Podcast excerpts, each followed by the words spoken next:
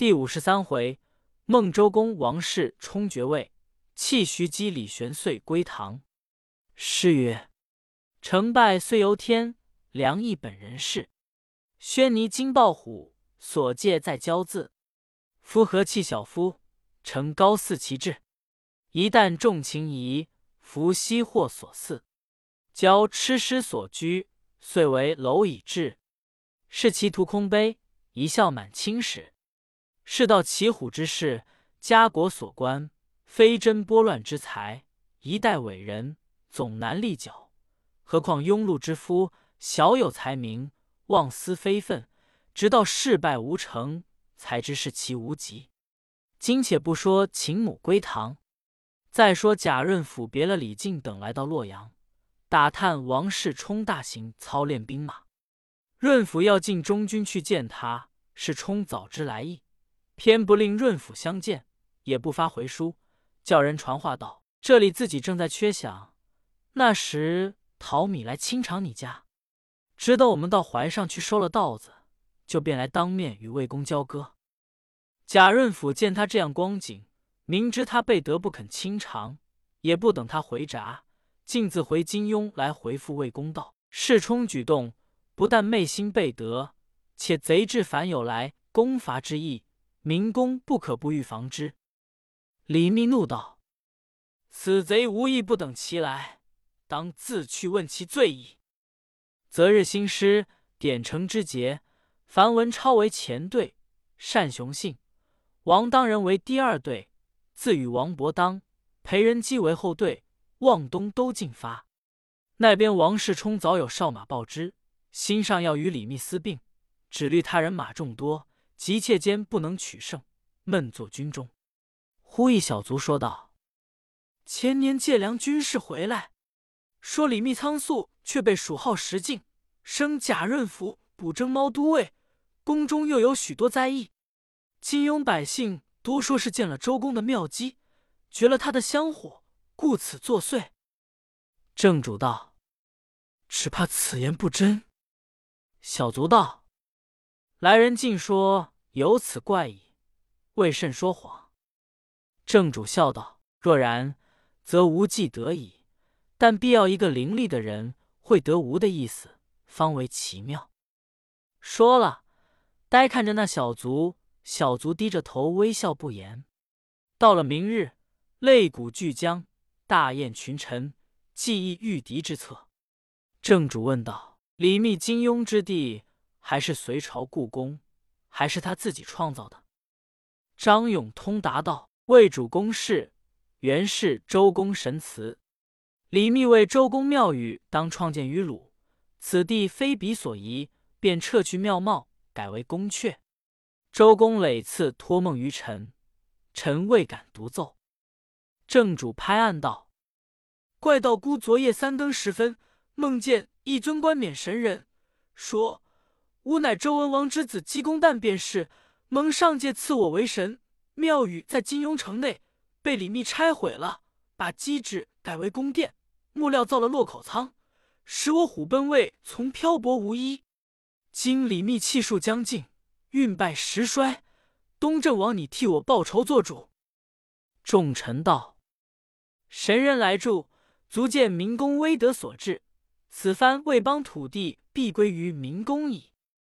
正主道：“富贵当与卿等共之，谅孤非敢独享也。”正说时，目见三四个小车走上前来报道：“中军右少骑丁晨龙忽然被发险卒，若狂若痴，口中大叫道：‘我要见东正王！’”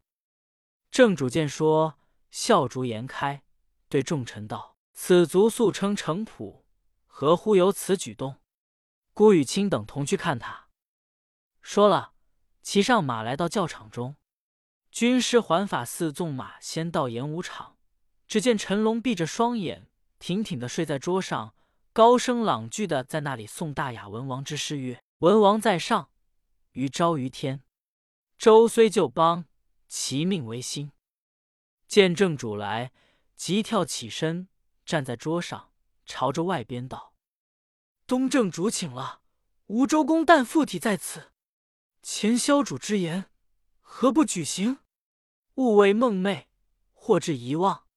若汝等君臣同心协力，吾还要助汝阴兵三千，去拜魏师，幸无观望，火速进兵围上。吾去也。说了，跳江下来，满厅舞蹈扬尘。此时王世充与众臣早已齐齐跪拜道：“谨遵大王之命，我等敢不齐心讨贼，以复故宫，重修殿宇峥嵘。”大家忙起身。看那个陈龙，面色如灰，手足冰冷，直将将横在草地上。正主叫人扶了他回去。自此，郑家兵将各个胸中有个周公旦了。从来兵行诡道，王世充原是个奸狡多谋之人，兼那军师环法寺又是个旁门邪术之徒，恰好在乱离中惩治求荣，稀土保卫，便有许多因邪入邪之事来凑他。郑王回朝，即便传旨军师环法寺，明日下演武场，点选彪形大汉三千，个个身长八尺，脚踏木锹一丈二尺，面上俱带鬼脸，身穿五色画旧衣服。数日之内，演习停当。环法寺说：“此计只宜速行，攻其无备。”正主准奏。这不过是要收拾完一个李密，成全一个殷氏之主。若李密是个明智之士，建国中屡陷灾异，便要安守金庸，悔改前愆，优恤臣下，犹可以为善国。无奈李密自恃才略高强，却忘了昔日死里逃生之苦，刻刻要想似汉高提着三尺剑，无敌于天下。先把一个足智多谋的军师。徐氏基调去黎阳，消息乃选界之急，又把忠勇全备的秦叔宝、罗士信差他去聚首。贾润甫屡进奇谋不听，而置之落口。秉醒元真贪利忘义小人，反置之左右。只剩单雄信、程之杰等一般恃勇好斗之人，自统大兵前来。未及两日，何知王世充也拥着大队人马。在路上遇上马报之，大家离着三四十里安营驻扎。李密安营于翠屏川东山，王世充结寨于翠屏川西山。军师环法寺带领细作，随身兵马二三百，敲到镇东山顶，额望未营，步伍整齐，如星辰磊落，看去杀气冲天，果是人惊鬼哭。环法寺心中暗想：吾虽练彪形，高跷神兵。怎能够胜他人强马壮？蹙着双眉，四下闲看，忽见东北方山脚下七八个大汉在那里踩桥。环法寺看他们运斧弄金，钉钉伐木，不觉怡然而笑道：“吾更有计议。”悄悄唤一家将近前来，附耳几句，自己即便上马归营。到了明日，进大营对正主道。臣昨夜也梦见周公对臣说道：“环法寺听我吩咐，明日我暗引一人来助你们擒贼。你快去催主人作速竞争，以决胜负。”又附正主耳上说了几句，正主大喜。环法寺又将木牌多用红绿颜色画成兽形，列为方城，将兵马尽藏其中。正主做中军大寨。看军师环法寺调度，只见帐下军士道：“拿着了李密。”及至解进来时，见绑着的却是一群打柴的人，为首又是李密。正主问道：“是那里拿来的？”军士答道：“小人们奉令巡逻，到山坳斜径遇着这干人，内中却有李密，小人们奋勇拿来请功。”正主怒问。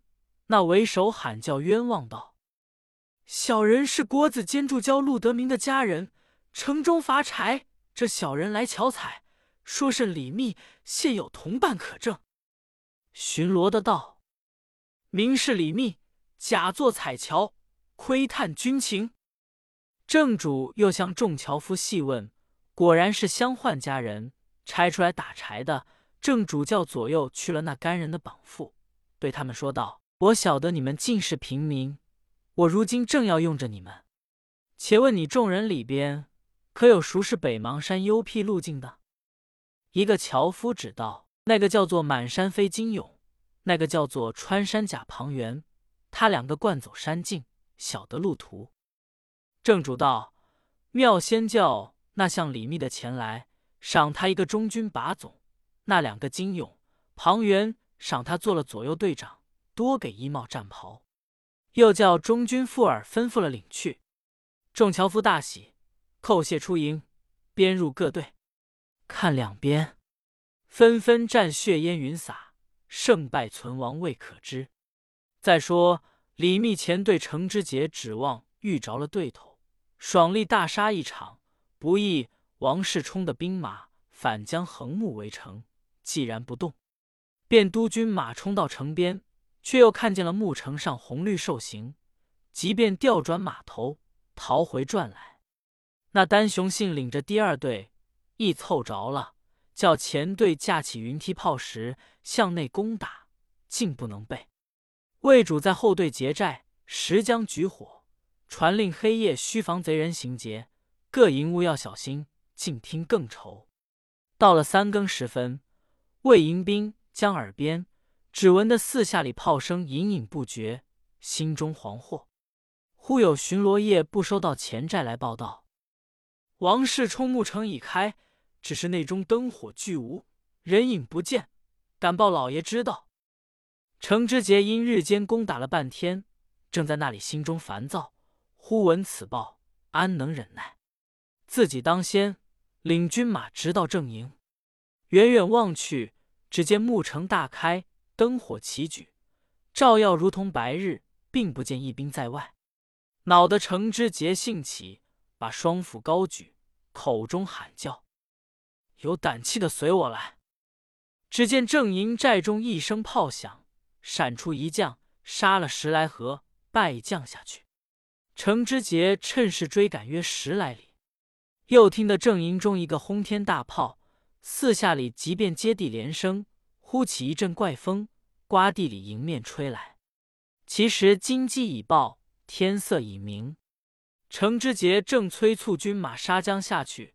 只见斜刺里赶出七八队，都是面蓝发赤、巨口狼牙、五色长袍、高彩敲脚，萧黄火药轰满半天，都执着砍刀，从第二队后边杀来，个个喊道：“天兵到了，你们要命的快须投降！”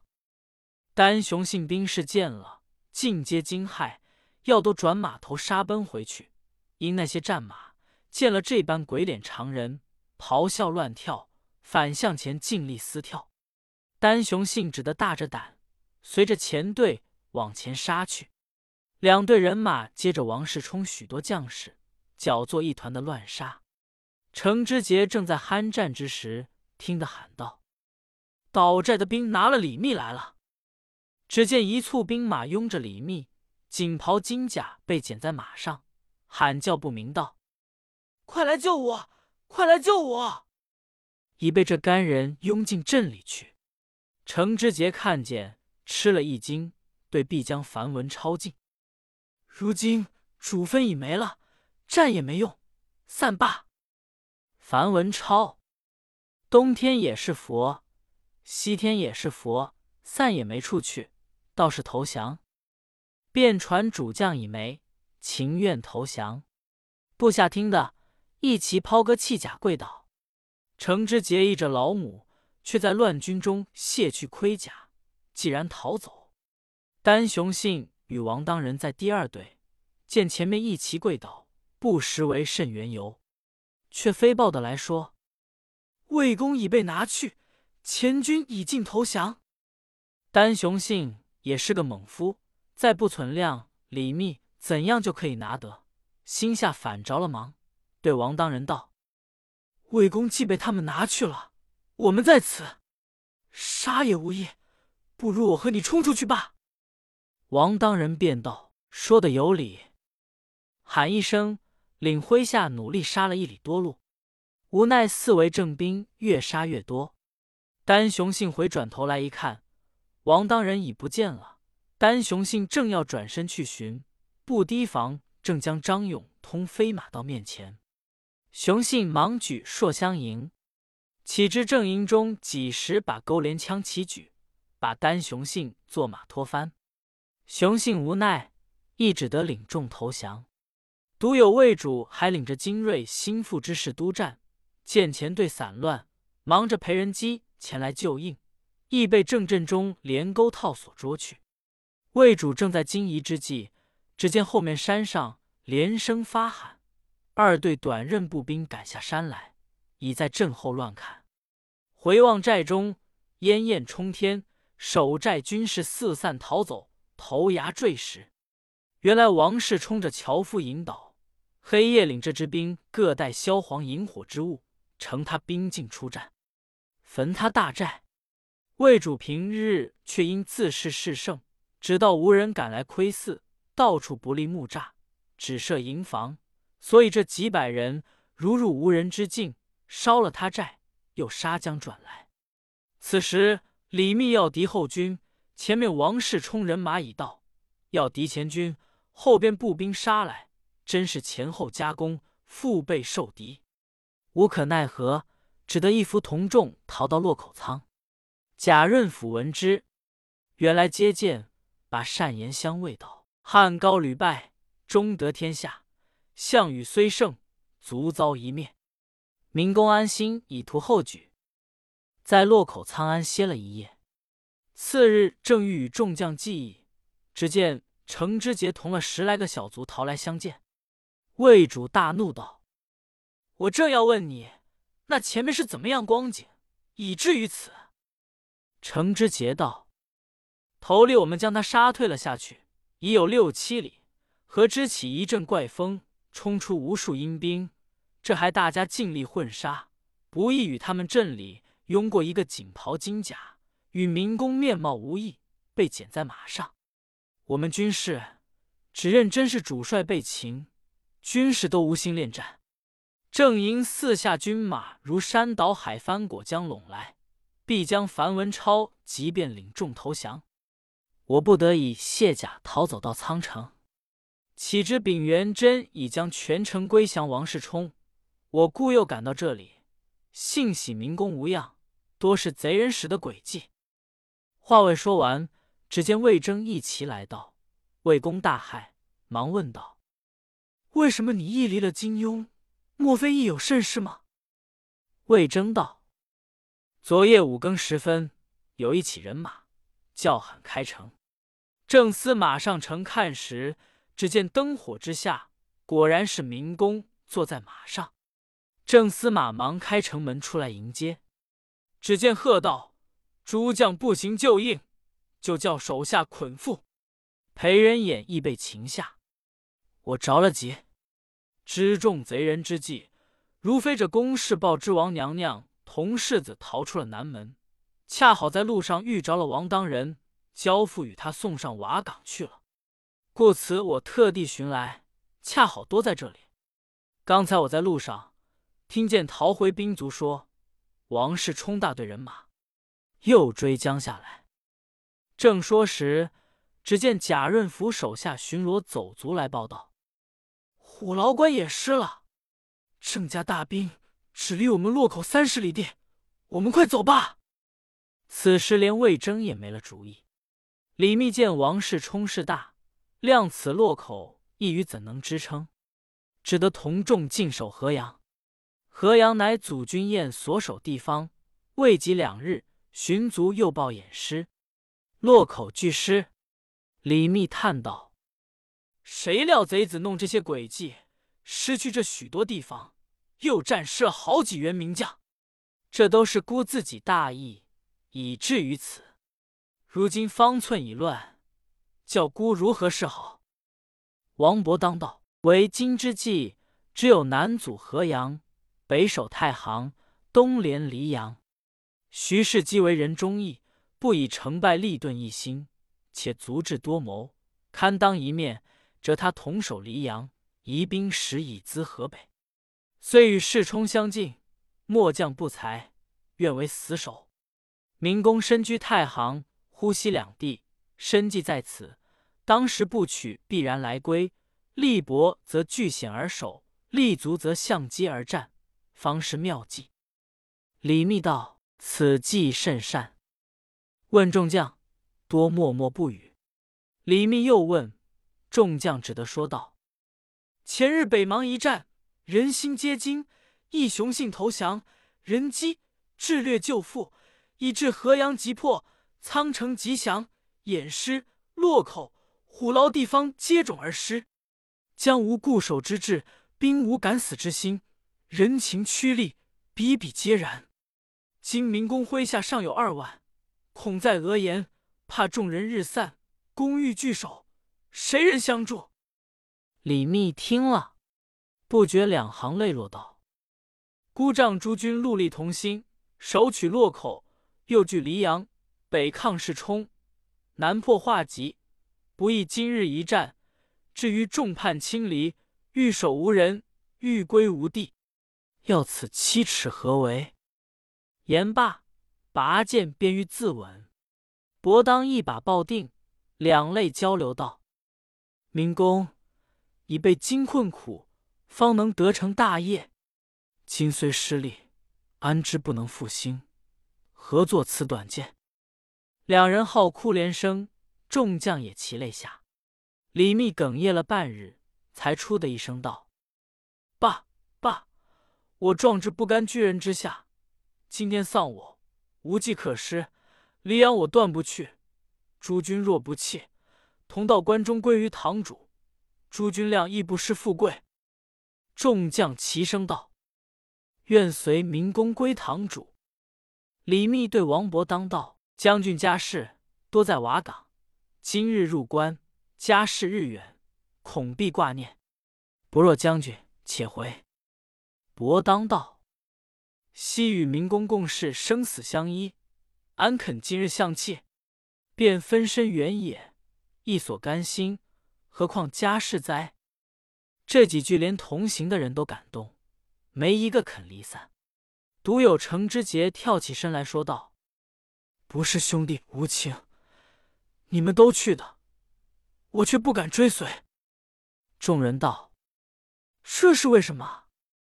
李密道：“我晓得了，尊堂上在瓦岗，不去也罢了。”程之杰道：“不是这话，老娘在瓦岗，尤大哥与我不比别的弟兄，时刻肯照顾我母亲，我可以放心无忧。